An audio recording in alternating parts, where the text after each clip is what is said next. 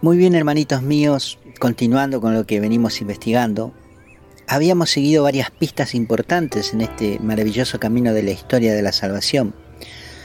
Gracias por seguir en esta segunda parte. Habíamos comenzado hablando de una alianza que Dios hace con un hombre llamado Abraham y de una promesa a simple vista imposible de cumplir, al menos para nuestro entendimiento. Pero debemos tener en cuenta que estamos en los caminos de Dios y para Él nada es imposible. Sabemos que nuestro Señor es omnipotente, es decir, que todo lo puede, omnisciente, que todo lo sabe y nada, pero nada escapa a su conocimiento, y omnipresente, que significa que su presencia abarca la totalidad de todo lo que existe. Entonces no podemos pensar que Dios eligió a Abraham y Sara al azar y que de pronto se encontró que eran ya dos ancianos y para colmo Sara estéril. No, todo esto está dentro de los planes que Dios pretende llevar a cabo. Hasta podemos pensar que lo hace a propósito, para que se manifieste su gran poder. Pero, ¿acaso necesita Dios andar exhibiendo su poder? Y no, solo tengamos en cuenta que esto es el comienzo de una batalla entre dos fuerzas, las del bien y las del mal porque esto que empezamos a investigar acontece por una razón. Hay un hecho anterior a este que sucede cuando el mundo y el hombre son creados, y es que interviene dentro de todo este propósito la figura del maligno, representado en la persona de un adversario llamado Lucifer.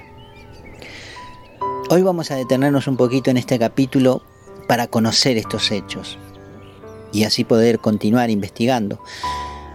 Y empiezo diciendo que existe una lucha entre el bien y el mal, porque a esta altura de nuestra vida de fe entendemos que todos los cristianos tenemos una lucha contra una fuerza opositora, que no se opone a nosotros sino porque pertenecemos a la iglesia del Señor, y su naturaleza es puramente maligna. Estamos hablando de Satanás. La palabra Satán significa adversario.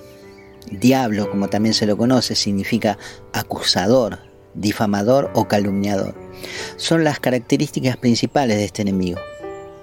Jesús lo llama en el Nuevo Testamento seductor del mundo y príncipe de este mundo, entre otros nombres que ya iremos encontrando a medida que avancemos en las escrituras. Ahora la pregunta que todo buen detective debe hacerse aquí es la siguiente. ¿De dónde proviene este ser maligno? ¿Cuál es su origen? ¿Acaso fue creado por Dios? ¿Puede Dios crear algo tan malvado? Muy bien, empecemos a desenrollar este dilema antes de proseguir con la historia de Abraham y Sara. Comenzamos leyendo el Génesis, que es el primer libro de la Biblia. La palabra Génesis significa el principio o el comienzo. Es el libro que da inicio al Antiguo Testamento y nos cuenta en sus primeras hojas la historia de la creación del mundo y todo lo que contiene, y continúa con los orígenes del pueblo judío. Este libro se le atribuye a Moisés y hay en él dos relatos de la creación del mundo.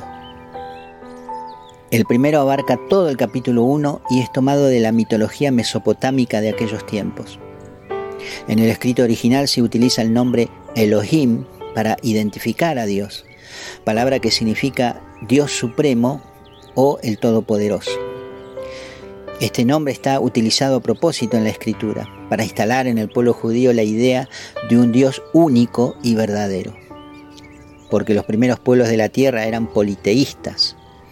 Esta palabra significa que ellos creían en muchos dioses. Eso se llama politeísmo. Por eso el escritor quiere dejar bien claro que el Dios que aparece en el relato del Génesis es el único y verdadero, el creador de los cielos y la tierra. Creer en un solo y único Dios verdadero se llama monoteísmo. El, Génesis nos cuenta cómo fueron creadas todas las cosas. Y hay aquí mucho de filosofía y teología en estos textos que ni vamos a entrar a ver porque no está tan a mi alcance y tampoco es relevante para nuestro propósito aquí solo nos demoraríamos mucho y nos enredaríamos más todavía. La cuestión aquí es que al crear Dios todas las cosas, crea las visibles y también las invisibles. Las visibles, todo lo que hay sobre la tierra. Las invisibles, el mundo angélico. Después de crear los cielos y la tierra, Dios crea al hombre. El capítulo 2 nos dice que lo formó del polvo de la tierra. Esta es una figura ilustrativa que nos quiere decir que el hombre proviene de la creación original de Dios. Pero lo más grandioso es que Dios le da al hombre la potestad sobre todo lo creado. Le da el mando supremo sobre todo lo que existe y es en la tierra. Y es así como el hombre comienza a ponerle nombre a todas las cosas. A la ruda le pone ruda, al tomate le pone tomate. Vos te vas a llamar perro, le dice al perro. Vos, eh, gato. Ustedes, tiburón 1, tiburón 2, tiburón 3 y así.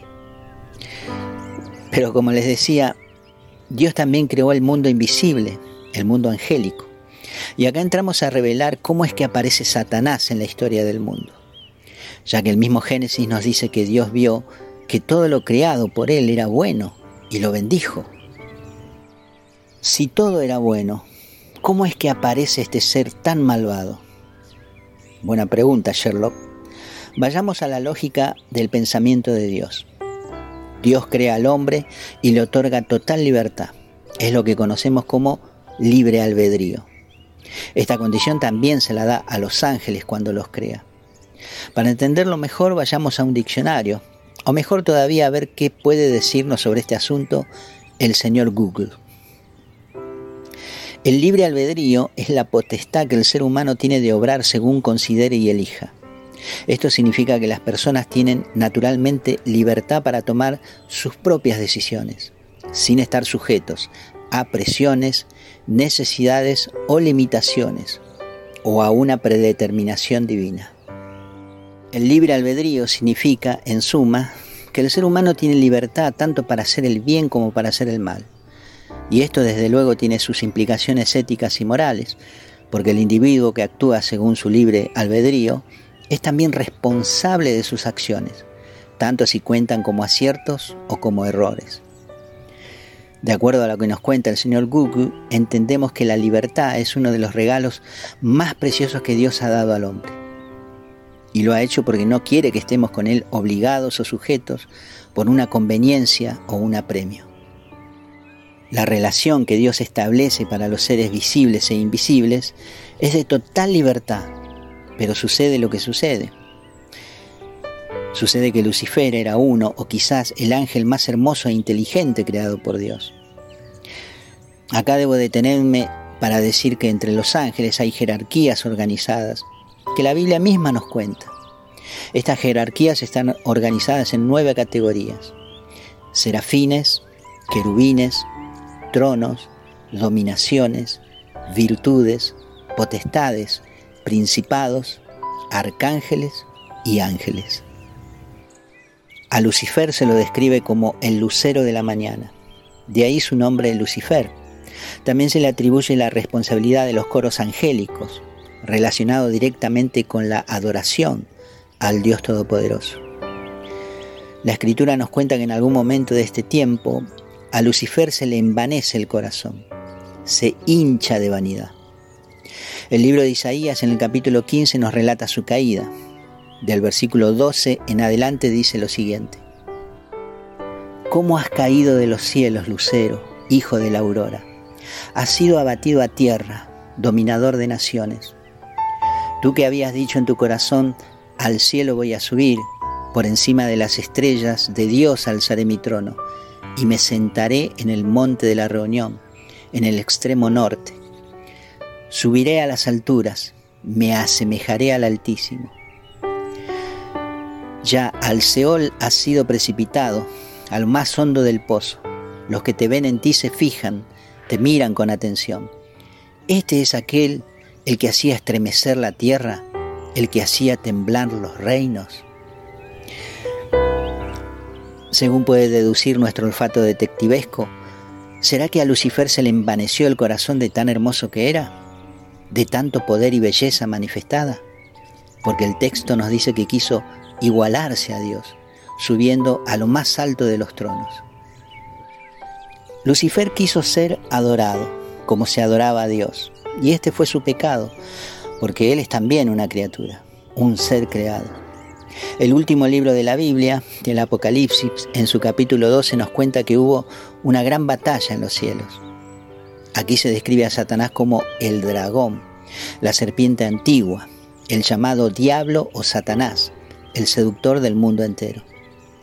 Resulta que Lucifer no pudo llegar a lo más alto porque se le interpuso el comandante de los ejércitos celestiales, San Miguel Arcángel.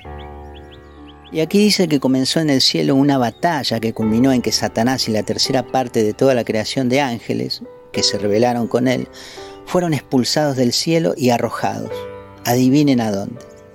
Sí, a la tierra. ¿Será posible? Y sí, fue posible.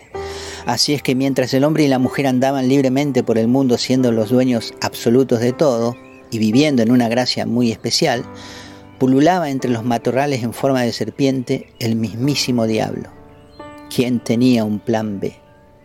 Ya que no pude derrocar al Altísimo, habrá pensado este ser malvado, al menos voy a derribar al dueño de la tierra. De ese modo me adueñaré de todo lo creado y seré el supremo de la creación. Pero bueno, mis queridos hermanitos, hasta aquí llego con esta primera parte de este capítulo 2 el cual me veo obligado a dividirlo en dos partes, ya que si no el archivo se volvería muy pesado y no podría viajar eh, por el WhatsApp. Así que eh, no se vayan, no desesperen que la segunda parte llega enseguidita nomás. Los abrazo en el amor del Señor. Amén.